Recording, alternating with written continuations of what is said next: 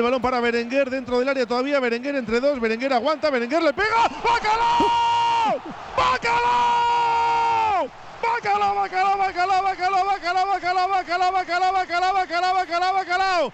¿Pero qué has hecho? ¡Bacalao, bacalao, bacalao, bacalao, bacalao.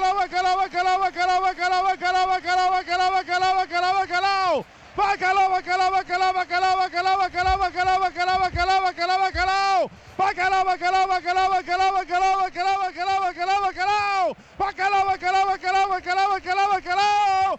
De Alex, Alex, Alex, Alex,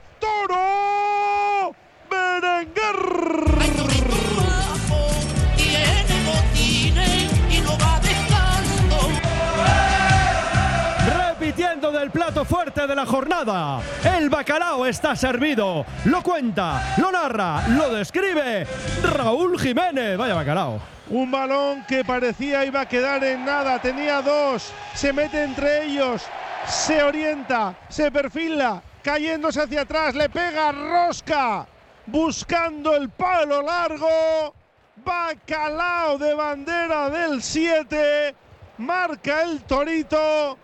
Pone por delante a los Leones. Athletic 2, Celta 1. Oye cómo va en Radio Popular. Bacalao de coraje, bacalao de curago, creando software desde Euskadi para la industria de todo el mundo.